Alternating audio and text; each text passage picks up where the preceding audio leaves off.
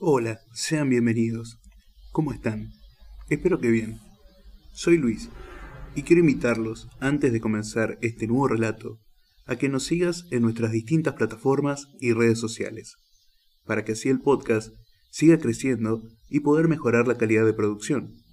Los links están abajo en la descripción del episodio y también del canal. También, para quienes quieran realizar una ayuda económica, lo pueden hacer a través de cafecitos en Argentina y si estás fuera de Argentina, mediante Patreon. Mediante esto también te aseguras contenido exclusivo y mucho más. Sin más que decir, muchas gracias y comencemos con el relato de hoy. Cuento de Navidad, de Ray Bradbury. El día siguiente sería Navidad, y mientras los tres se dirigían a la estación de naves espaciales, el padre y la madre estaban preocupados. Era el primer vuelo que el niño realizaría por el espacio, su primer viaje en cohete, y deseaban que fuera lo más agradable posible. Cuando en la aduana los obligaron a dejar el regalo, porque excedía el peso máximo por unas pocas onzas, al igual que el arbolito con sus hermosas velas blancas, sintieron que les quitaban algo muy importante para poder celebrar esa fiesta. El niño esperaba a sus padres en la terminal. Cuando estos llegaron, murmuraban algo contra los oficiales interplanetarios. ¿Qué haremos? dijo la madre. Nada. ¿Qué podemos hacer? Al niño le hacía tanta ilusión el árbol. La sirena sonó, y los pasajeros fueron hacia el cohete de Marte. La madre y el padre fueron los últimos en entrar. El niño iba entre ellos, pálido y silencioso. Ya se me ocurrirá algo, dijo el padre. ¿Qué? preguntó el niño. El cohete despegó y se lanzó hacia arriba al espacio oscuro. Lanzó una estela de fuego y dejó atrás la Tierra. Un 24 de diciembre de 2052, para dirigirse a un lugar donde no había tiempo, donde no había meses, ni años, ni horas. Los pasajeros durmieron durante el resto del primer día. Cerca de medianoche, hora terráquea, según sus relojes neoyorquinos, el niño despertó y dijo, Quiero mirar por el ojo de Wade.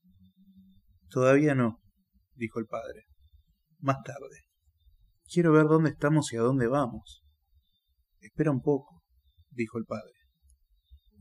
El padre había estado despierto, volviéndose a un lado y a otro, pensando en la fiesta de Navidad, en los regalos en el árbol con sus velas blancas que había tenido que dejar en la aduana. Al fin, creyó haber encontrado una idea que, si daba resultado, haría que el viaje fuera feliz y sobre todo maravilloso. Hijo mío, le dijo, dentro de media hora será Navidad. Oh, dijo la madre, consternada. Había esperado que de algún modo el niño lo olvidara. El rostro del pequeño se iluminó. Le temblaron los labios. Sí, ya lo sé. ¿Tendré un regalo? ¿Tendré un árbol? Me lo prometieron. Sí, sí. Todo eso y mucho más, le dijo el padre. Pero... empezó a decir la madre. Sí, dijo el padre. Sí, de veras. Todo eso y más, mucho más. Perdón, un, momento. Vuelvo pronto. Los dejó solos unos veinte minutos. Cuando regresó, sonreía. Ya es casi la hora. ¿Me prestas tu reloj? preguntó el niño. El padre le prestó su reloj. El niño lo sostuvo entre los dedos mientras el resto de la hora se extinguía en el fuego. El silencio, y el imperceptible movimiento del cohete. Navidad. Ya es Navidad. ¿Dónde está mi regalo? Ven, vamos a verlo, dijo el padre, y tomó al niño de la mano. Salieron de la cabina, cruzaron el pasillo y subieron por una rampa. La madre lo seguía. No entiendo.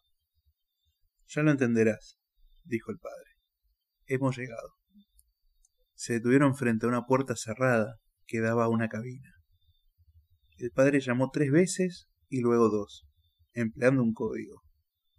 La puerta se abrió. Llegó luz desde la cabina, y se oyó un murmullo de voces. Entra, hijo. Está oscuro. No tengas miedo.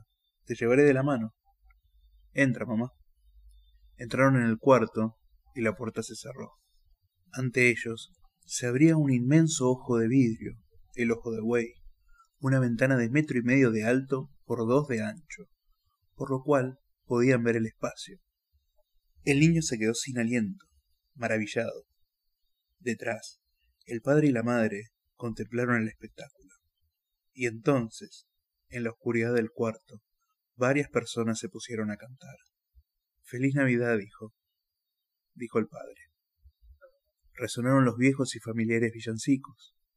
El niño avanzó lentamente y aplastó la nariz contra el frío vidrio del ojo de buey.